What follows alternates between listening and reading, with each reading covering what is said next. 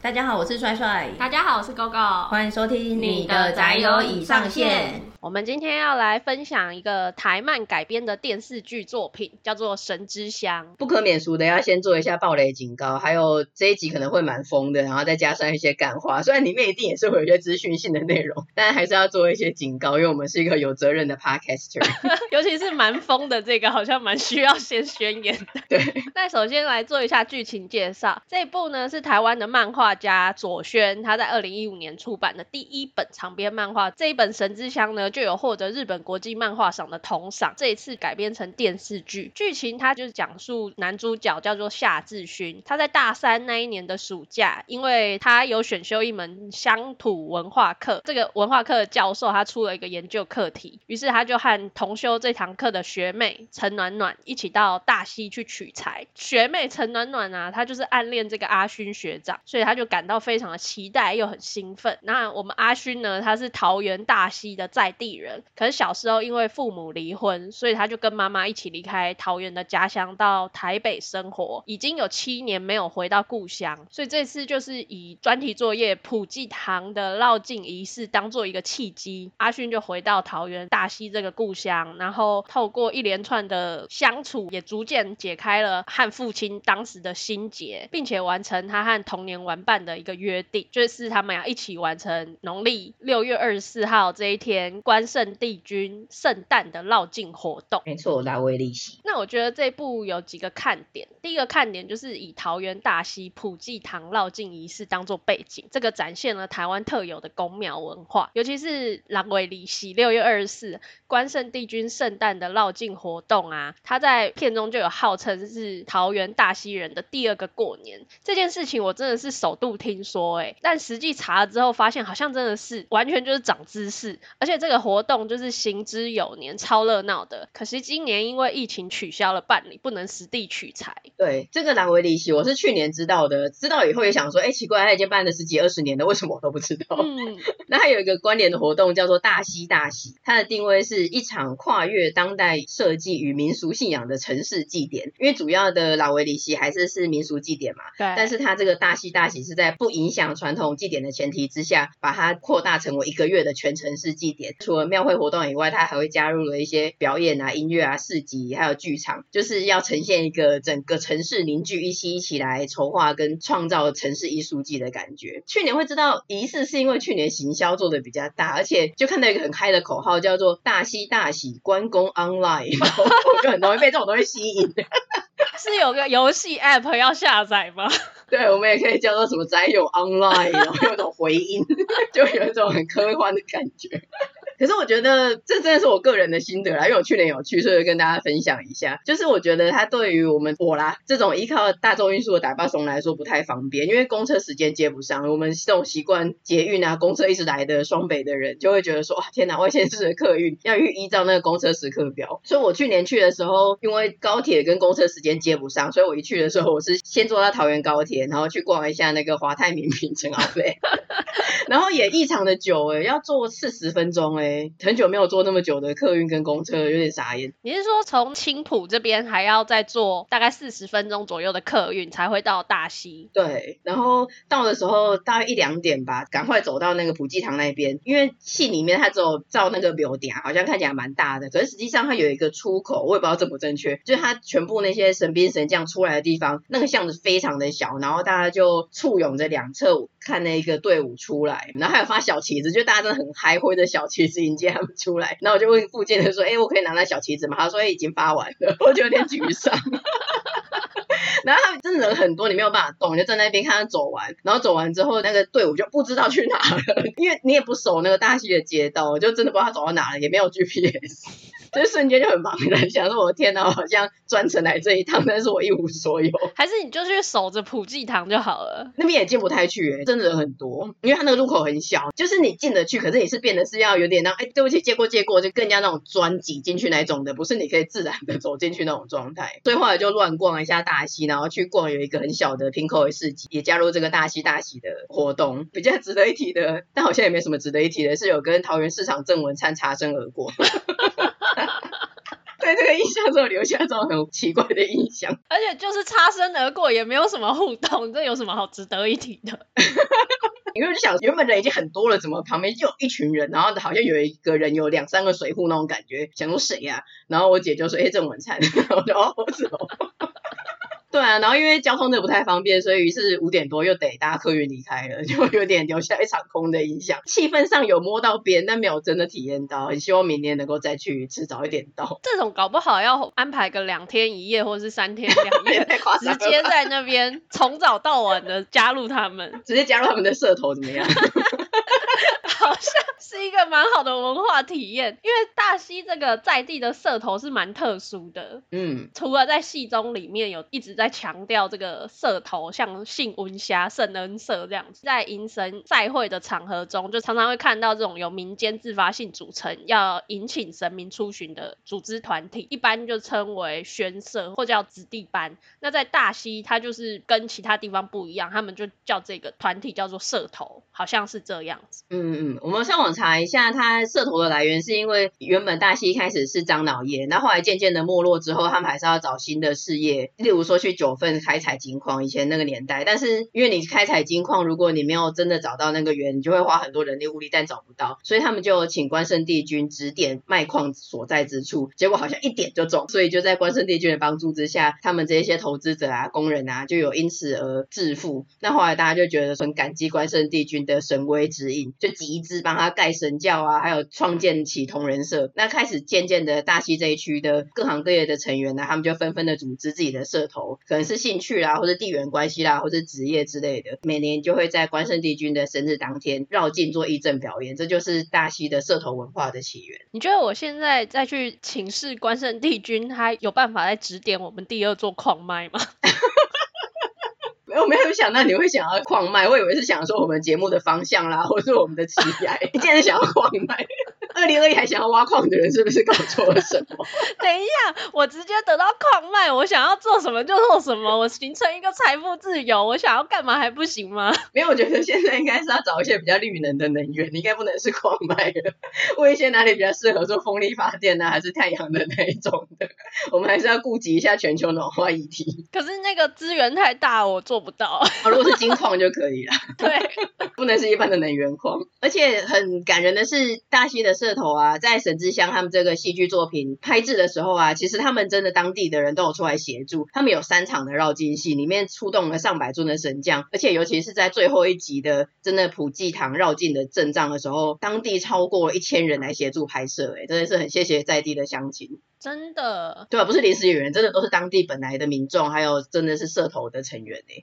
所以那个塞盖就他去跟其他的社头借将，那个也都是当地的社头人吗？就有一些真的是，就不是真的灵验。上电视了。看完这个之后啊，我除了对于在地文化，就是普济堂这个第二个过年感到很长知识之外，同样也很想要知道说，哎，那除了普济堂，有没有其他地方有第二个过年这样的活动？我觉得一定有啊，嗯、因为台湾这么虔诚的祭祀活动，就觉得一。定会有，刚好前几天有看到那个蔡阿嘎啊，他就有拍蔡桃贵去参加北港艺阁的活动。哦，真的哦，嗯，然后我才知道哦，原来云林也有这样子类似的活动，哎，就来跟大家分享一下北港一格。嗯、这个一格游行，他查了一下，是说至今有三百多年的历史，然后它是每年朝天宫迎妈祖的重要活动之一。每年农历三月十九号、二十号的绕境活动啊，它除了有比较常。会看到的阵头跟神教之外，沿途都还会放鞭炮嘛，然后也会利用炸轿这种传统习俗来表达对妈祖的尊敬。那另外就是今天要讲这个一格，会请小朋友扮演各种民间故事的角色，然后坐上一格车，有点像花车游行。嗯，同时这些小朋友就会去丢糖果啊，然后或是各种礼品给两旁的旅客去捡糖果，那就是你有捡到糖果，你吃糖果，他就会保佑你平安的那个意思。嗯，而且这个活动还蛮超乎我的想象，我本来以为就是一场或是两场，就不是哎、欸，它是这个活动期间，看它好像今年还是前年呐、啊，反正就是一个礼拜五天吧，就这个活动维持五天，哇，每天的下午两点半跟晚上的七点会各有一场从桃天宫出发，所以它真的是比照迪士尼的游行嘛，就是白天场跟晚上场，可以理解，因为民众纷纷的敲完，想说那个是多少不行啊，要求加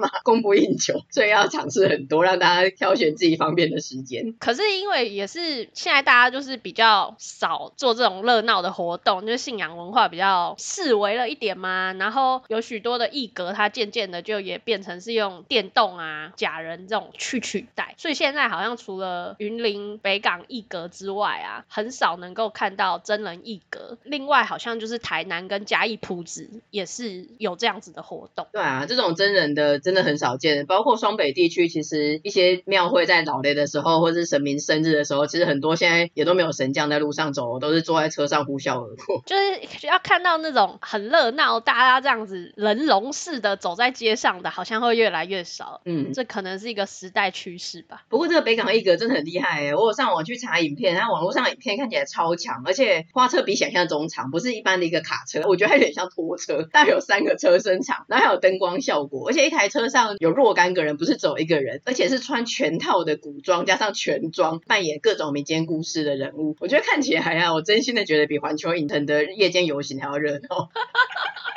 完全没存留过人场看起来很嗨。而且我觉得有个很嗨的是，他丢的东西近年就是越来越多元。因为以前比较是丢糖果嘛，那种平安糖。但有些你这样子丢，其实没接到啦，或者是现在也不太喜欢吃糖果，就会造成浪费，或者地上很黏。所以他现在开始陆续的丢其他的东西，好像还有一些饼干啊、玩偶啦、文具，甚至什么高丽菜啊、苍蝇拍啊、马桶刷。丢高丽菜有点太危险了吧？对啊。他的名牌化妆品跟美金一元，我觉得好嗨哦，就很想要参与。这是尾牙活动吧？对对对，你是活动股的人，就想说丢什么东西，预算不高，然后很多，让大家很嗨。我也想当丢的人，也想当捡的人。整体而言，就是很想要参与这个活动，觉得很嗨。真的，这很热闹哎！我这里也是真的是长知识。然后我们虽然这一集的前面介绍了我个人也是很喜欢的传统民俗信仰，但是其实吸引我看这部的最主要原因还是是世贤哥啦，必须老实说。因为你是世贤哥粉啊，狂粉。你不是吗？第四台我是还蛮常在看公视的，开播之前就会一直看到神之乡的广告。虽然我是狂粉，但我没有本来就决定要看，我一开始很犹豫，因为我真的很少看连续剧，我觉得我没有什么耐心，然后也没有办法忍受那种老套的剧情啊，还有令人尴尬的演技。而且那个时候预告，它看起来就很像是一对感情很好的师兄弟，后来反目成仇，然后变成两个社头之间的对抗，就觉得既视感很重，好像有点老套，就已经可以知道这个故事情节的感觉。嗯，但因为这很难得看到世贤哥，所以就想说没关系，那就看第一集了解。一下，结果觉得比想象中好看，然后就一路真的是每个礼拜追两集，一路跟到完结。然后我就每集都在赞叹世贤哥真的是无懈可击。我就一直翻拍电视画面，然后在广告时间重来勾勾，就说今天世贤哥真的也是无懈可击，真的也是很可爱很帅。其实里面就是演一个很固执的爸爸，这样子也可以很可爱。我真的是觉得，对，而且我们之前因为是我先看的嘛，然后我就跟你讲，我说有没有办法做一集世贤哥特辑？对啊，本来这一集不是神之乡特辑，是世贤哥特辑，然后神之乡只是 by the way 的提到。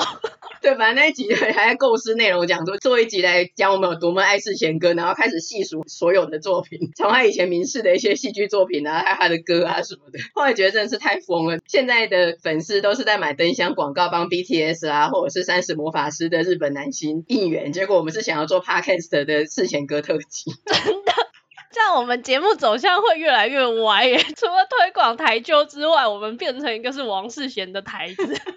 对啊，所以后来就调整了一下方向来介绍《沈志祥》这部作品。但中途一定要穿插对世贤哥的热爱。对对对，而且就像你刚刚讲的一样，其实他在这部戏里面的角色不是很讨喜，就是守旧又顽固，而且他腰部有严重的伤，有时候会很惨的倒在地上。这些都不损我对他的爱，甚至他有的时候不是在贴膏药或者是扶着腰的时候，我都觉得很像他之前拍的那个沙龙帕斯的广告。阿公，你哪里的家？洗袜啦。就还是觉得很可爱，所以你没有被世贤哥迷到吗？你在看神之乡的时候没有觉得他就很可爱？我在里面还好哎、欸，我对里面的心得，第一个是没想到世贤哥跟 Janet 会这么适合，我觉得他们的家人感非常的棒，嗯、自己就在想说，天哪，到底百搭的是世贤哥还是 Janet？我觉得真的是世贤哥啊，虽然我是脑粉，但是 我觉得这是我中肯的回答，因为他的气场很强啊，而且他又有很 man 的男子气概，所以他跟谁都搭、啊，而且大家都说他很会带戏啊。嗯，那他在《意难忘》里面跟张凤书还有韩瑜感觉搭吗？因为我没有看《意难忘》，我觉得跟张凤书比较搭，韩瑜真的有点突兀哦，真的哦。那他在角头里面有跟谁是 CP 吗？角头里面哦，跟那个对方的老常威吧？这是真的吗？这真的、啊、是哦，那不是跟我们之前讲的那个老大与老二一样，对方的老大喜欢他，对不对？可是他们是兄弟情嘛，并不是真的 BL 哦，只是他们就是有 CP 感吧。嗯，编剧真的很爱让世贤哥跟某一个人有兄弟情诶。这一部也是很激昂。不过虽然我是觉得是世贤哥的气场很强，但 Janet 真的演的比我预期中好非常的多诶。我也是觉得超乎想象，尤其是他台语也讲的好好哦。有吗？还可以啊，我觉得还、啊、对啦，就是那个外国人讲台语那一种感觉。我觉得他讲的可能比你好哎、欸，就是他有一些发音。没错，被一针见血的指出了。你有办法跟他一样吗？就是他女儿不见了，在那边骂王世贤那一段也是很精彩啊，他那一段台语也讲的很好啊。查某囝都拢无去啊，你搁底家冲下？之类的，你有办法吗？对，他会中英台交织着，然后还要配合那个演技，是不是还蛮厉害的？对啊，然后我另外的心得是觉得主角是阿勋嘛，嗯，然后女主角其实就是学学妹暖暖，可是我觉得他们这一对的感情线真的有点突兀哎，我可以理解他们是日久生情啊，但我觉得陈暖暖好像跟林艺欣比较配吧。这边我就要说一下公道话，我觉得无论如何，有看的人应该都会知道是阿勋跟陈暖暖这对比较合理，因为阿勋是。学校的帅学长，然后林一心是人很好的地方台科，一般的美亚应该都会选阿勋。而且在漫画里面啊，其实陈暖暖一开始就是暗恋阿勋，所以他是有目的性的故意选修乡土文化课，才跟他一起有这个实地参访的机会。可是互动真的是他跟林一心比较有啊，因为他对学长就是有一点害羞，然后要矜持在那边矜啊，但是跟林一心可以在那边斗嘴啊，干嘛？他整个还拥抱他哎、欸、啊是吗？有一段呢、啊，反正师傅他们火灾还是什么。我忘记有一段，嗯、就是一心他也是哭，然后他整个就是直接抱住他，嗯、然后就想说，嗯，这样对劲吗？因为就是把她当朋友闺蜜那一种感觉吧，但我觉得啊，最主要的原因是因为你不喜欢暖暖的人设，所以你觉得暖暖不适合当我们夏家的媳妇，所以你才会觉得说他们两个就不该是一对啊，这是根本原因。她人是很好啦，就是这个女孩子是很善良，然后人也很不错，可是我觉得她的角色性格真的好像不是正常人哎、欸，嗯、比如说她就是会直播嘛，那她在爬那个石板路上直播，边直播也就算了，还跳来跳去。最后跳到跌倒，你知道吗？还是阿勋来拉住他，护住他的头，两个人一起倒在地上。然后这一段还全程直播出去，嗯、我真的是白眼翻到天边。对，这个真的蛮危险的。要不是阿勋很灵巧的抓住他，而且很聪明的是用手先挡住后脑勺，他真的会死、欸。死亡直播。超可怕，真的是有点白目了，有点危险。没错，然后其他就是我觉得他很生硬的感情线，就比如说他会帮阿勋画脸谱啊，那就必须要靠超近的嘛。还有就是阿勋买豆花回来要放到冰箱里面，这边还要再有一个肢体接触，就是传递豆花，然后放到冰箱这个动作，你就好好的拿那碗豆花，你还会去握住他的手吗？人家就暧昧没青春呢。啊、哦，我真的是不忍多看，但我最傻眼的是是在睡。到吗？还是哪边？反正就是告白，嗯、暖暖就跟阿勋告白，就说你以后有我啊，什么之类的。然后就想说，学长你可以依靠我啊。哎、欸，你可以学暖暖，那个 暖暖学的蛮好。我这一段真的是，嗯，我在想说我是错过了什么吗？就很想要再倒带回去，我觉得切的太突然了，硬要营造爱情线的戏码，就会让我觉得还蛮出戏的。我是可以理解他在作品中，反正就是想要换个感情线，然后也没有很讨厌他这个角色啊，只是觉得他在所有的演员里面，真的是一个最样板化的傻白甜。我觉得他这个角色让我比较有点真心火大的一幕是，他第一次造访圣恩堂的时候，一心有提醒他不要乱动东西，然后还在那边又要很俏皮啊，东看看西摸摸这样子。我觉得这个有一点没有礼貌吧，他才第一次去，欸，诶跟你又不熟，而且他后来还真的就是把东西弄掉，发出巨大的声响，然后让剧中患有雅斯伯格的黄登辉受到很大的惊吓。那边我觉得这女孩有点没礼貌，嗯嗯，就真的太傻白甜。哎呀，然后另外就是他一开始叫世贤哥啊，都叫阿勋爸爸，嗯、然后我就想说你是你是学校老师吗？还是学生家长？谁会叫 就是叫人家什么什么什么爸爸？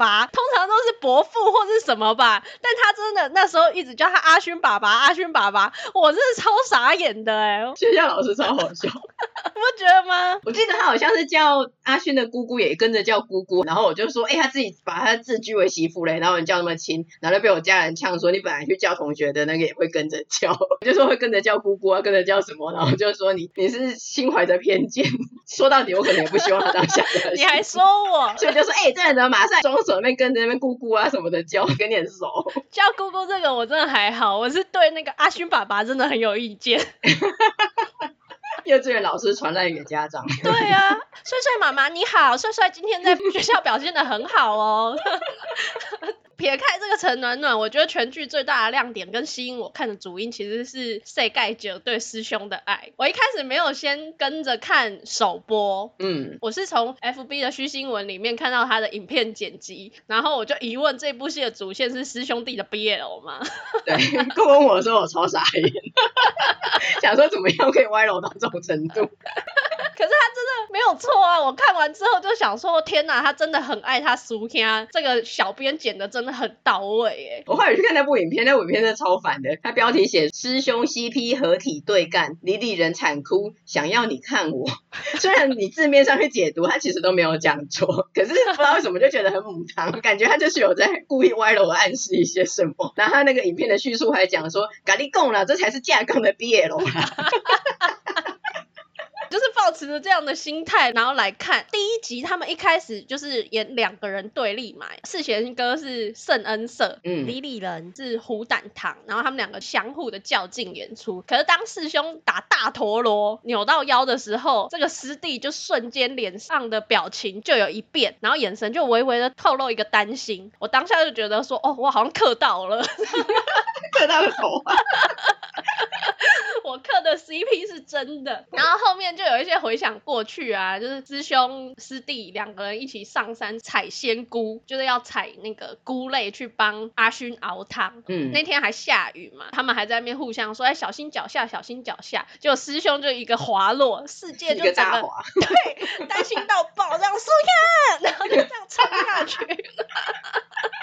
以前他们不是都是一起出巡吗？嗯，那师兄就是负责打大陀螺我的，大陀螺就是一个重点的演出。师兄成功拉起六十公斤的大陀螺，打出这一个经典的戏码“龙凤飞翼德”，他就真心的开心替师兄感到骄傲。哎，有，他真的很爱他。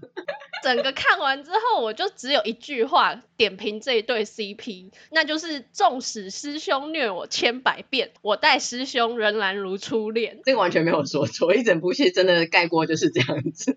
师兄这段有点坏，他在里面就是很守旧、很固执，然后一直骂他，可是他都不太会反驳，默默的承受这一切，然后还是想办法在背后里帮助他们家。对啊，后来他们就有互相对峙嘛，小朋友年轻一辈偷偷的在练习，想要给世贤哥一个。惊喜，虎胆堂跟圣恩社不是互相不来往嘛，就有点死对头。但是他们就是用着虎胆堂的资源，所以就有一次就被发现，直接这两个师兄弟就对干起来。王世贤就质疑他，李李仁就回呛，就说：“你今嘛是安怎？你为着二十万，当家把你白拍看。”然后就说什么师傅较早要传位给你，我拢无讲啥，我嘛是支持你，因为你是我上顶用的师兄。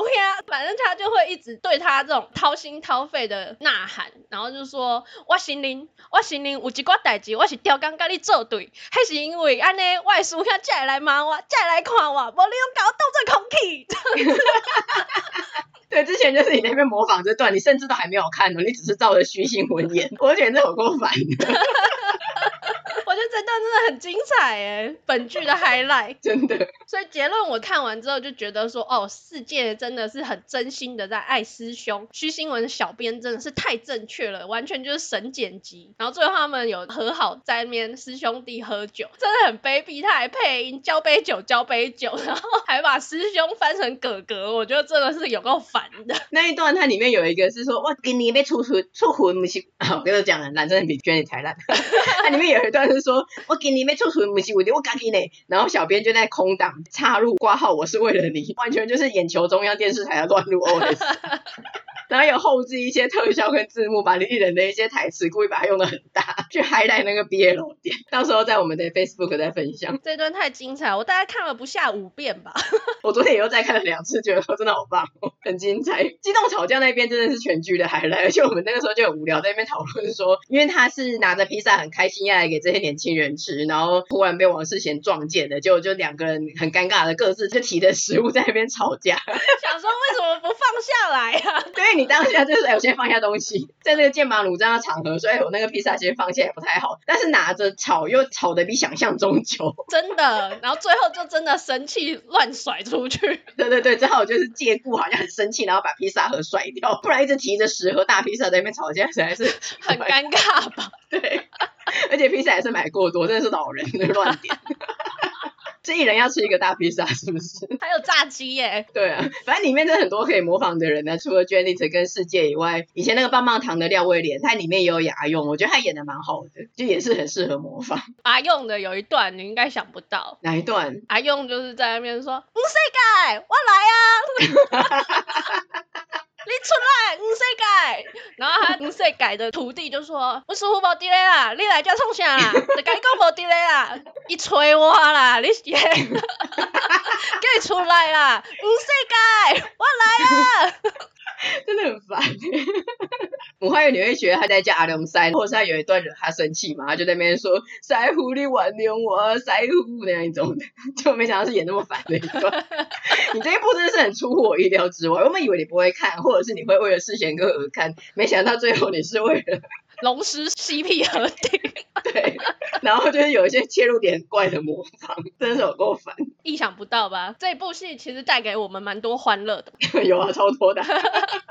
可是我真的要吐槽最后的那个大高潮，就是阿勋他穿三太子装打大陀螺，这个真的太不合理了。对，这边我在看的时候也是疯狂的吐槽，因为他们前一晚在练习的时候，其实他连穿着一般的便服都打不起来，就正式上场的时候竟然加码，穿着大约四十三公斤重的三太子服装，而且他在路上还摔车脚受伤，然后能够把六十公斤的大陀螺打起来，我就想说哇天哪，真是神明保佑外加神功护体耶！真的啊，事前先跟。世界提出说，我想要穿三太子打大陀螺，我就想说，天哪，你千万不要答应他。结果再改就是爱丢卡惨戏，爱屋及乌吗？师兄的儿子，我也是当做自己的儿子。他就说好，随便你都可以，我支持你。我想说，如果我是世界的话，我一定想说，你买新买，先不要。对，对，还是说好，年轻人年年轻人没走就走，啊，接一定休庭。你真的讲的比 Janet 还烂很多。我现在开始要个归国之女的人设。对，不过我觉得这就是戏剧效果啦，虽然是吐槽，可是就是为了结尾的一个大高潮，很像是客少击球吧，直接副业的感觉。我是觉得这一段呢、啊，因为他在剧中的世贤哥，他打维里奇在普济堂绕境的时候，其实他没有真的在绕境的现场，因为他在前几天腰伤严重的复发，一定得紧急开刀，所以他是在医院跟他们视讯连线。娱乐新闻有报道说，世贤哥当下其实是在跟空气对戏，那个时候他在病院看的电视其实是没有画面的啊，就在赞叹，天啊，世贤哥真的演的。太好了，太厉害了。然后我姐就吐槽说，其实大部分的戏都是这样子演的，都是后置的，演的当下本来就没有画面，并不是只有世贤哥是这样子演，惨遭无情吐槽。而且旁边也不是空无一人，世贤哥旁边明明就还有 Janet 跟黄登辉，你为什么不提他们两个？其实也演的很不错，这就是脑粉。阿勋行宫啊，阿勋行宫啊，你为什么不提一下这个信代宫嘛？被看，真的很熟走哎。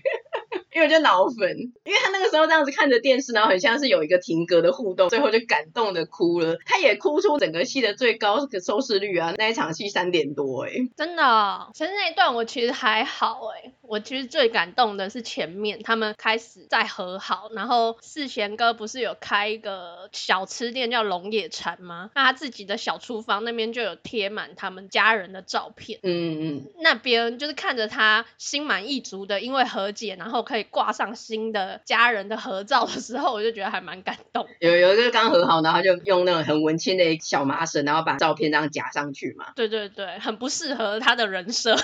我觉得那个一切里面都超文我觉得那边最好笑的是，他不是这样拿着，迎着光把照片夹上去吗。然后我妈就说，他怎么忽然在洗照片？以为在暗房，我就觉得我妈真的很不文静。对啊。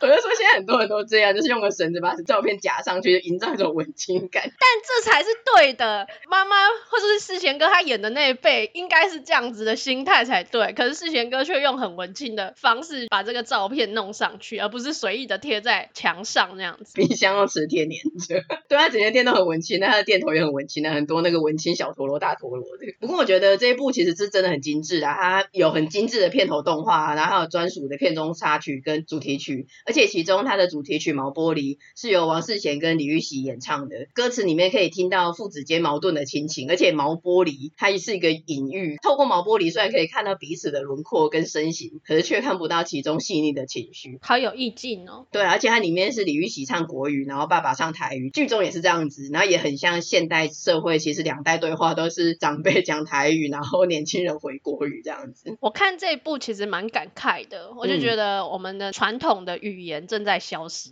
就像你一样 跟着我对话也蛮感慨的，感到传统语言在消失。没错，他觉得很沉痛。对啊，而且词曲李玉玺都有参与制作。其实我之前从来都非常的不熟李玉玺，只知道他是李亚明的儿子。哦，你还知道他是李亚明的儿子？我甚至没有关注到他爸爸。我也没有关注他爸爸。我知道他有演那个电影。是哦，哪一部？我的少女时代。啊，真的哦，他应该是演校草吧？哦，他都演这种帅帅的角色，但他这一部的造型比较好看呢、啊。就是这个词曲啊，因为他是有参照了陈志祥的剧情去参与制作的，而且我觉得他唱的也不错，还蛮有才华的。不过他前面虽然唱的很好，但是一下歌还是世贤哥那边才觉得哦很感动，这首歌很好听。肯定是脑粉吗？对对对，瞬间把前面的记忆都洗空。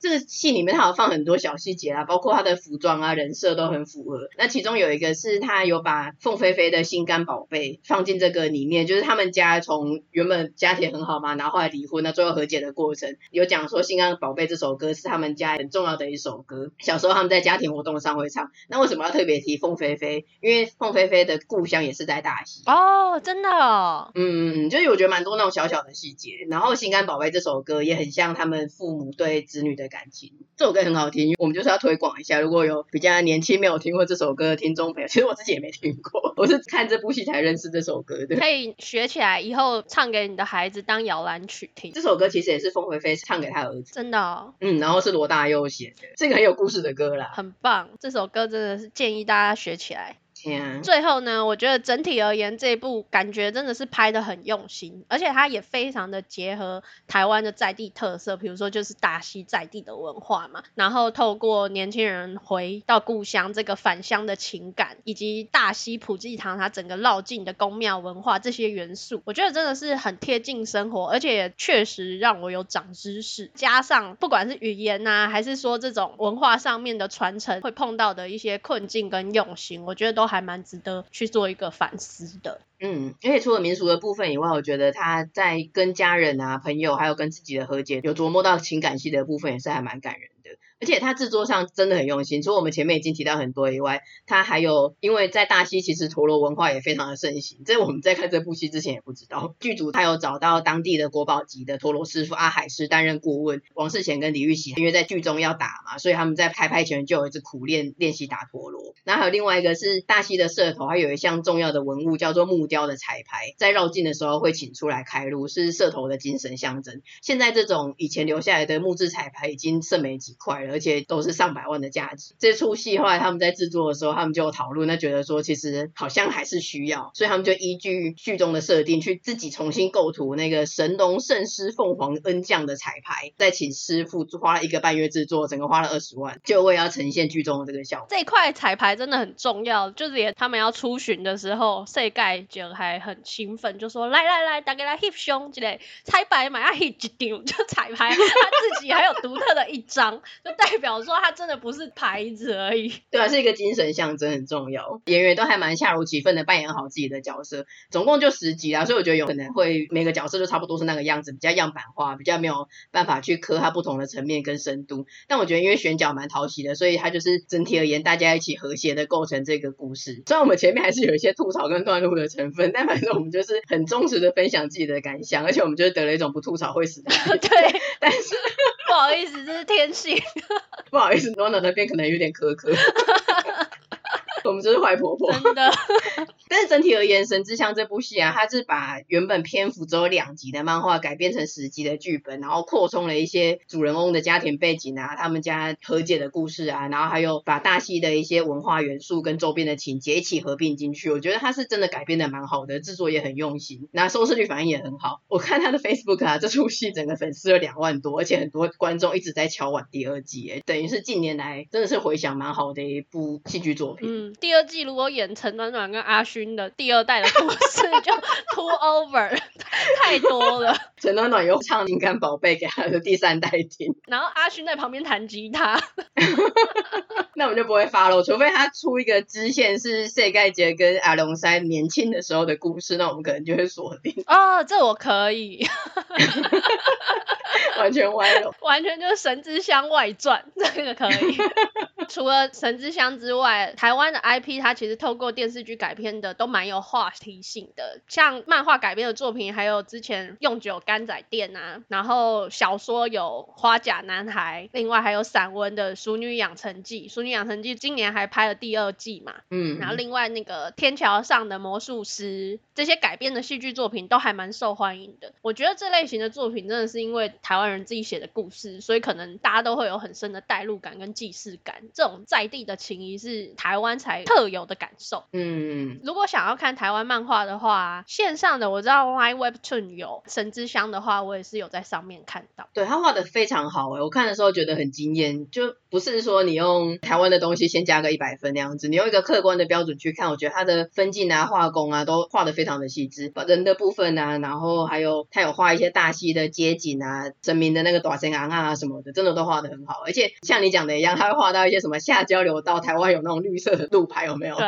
还有公车，这些真的都是台湾才有的东西。看的时候会觉得很熟悉，然后很开心，因为你平常看习惯日本的漫画作品的，你再回来看就想说，哇，你真的没有看过把台湾的这些你很熟悉的东西画进漫画里的感觉，会觉得真的是很喜欢这部作品，而且还画的这么好。对啊，对啊，因为我说实在的，仔细想想，对台湾的漫画一直停留在老夫子啊、大神风。你真的不要这样。我真的很抱歉，但我透过这部作品去了解到，哦，台湾有好多很不错的漫画家，其实没有被发现。像《神之香》这本就画的很好，用色也很漂亮。对，你也喜欢漫画里的阿勋？对，我喜欢二次元的阿勋。今天这一集呢，主要就是要跟大家介绍我们王世贤。还是透过《神之乡》在推广世贤哥就对了。没有了。我私心是这样子，私心推荐大家世贤哥的卡打其实蛮好听的，哇，好听的歌超级多的好不好？如果大家也喜欢世贤哥的话，给我们留言，我们真的认真的来做一集世贤哥特辑。不过这一集主要还是在讲神之下啊，这部作品真的很棒，不管是戏剧作品还是漫画作品，都很推荐大家去找来看。那我们今天的分享就到这边，喜欢我们的节目的话，请在你习惯的收听平台订阅我们的 Podcast，我们也有 Facebook 跟 IG，也请在 Apple Podcast 给我们五星的评价哦。那我们就下周四见。见啦，拜拜，下周见，拜拜。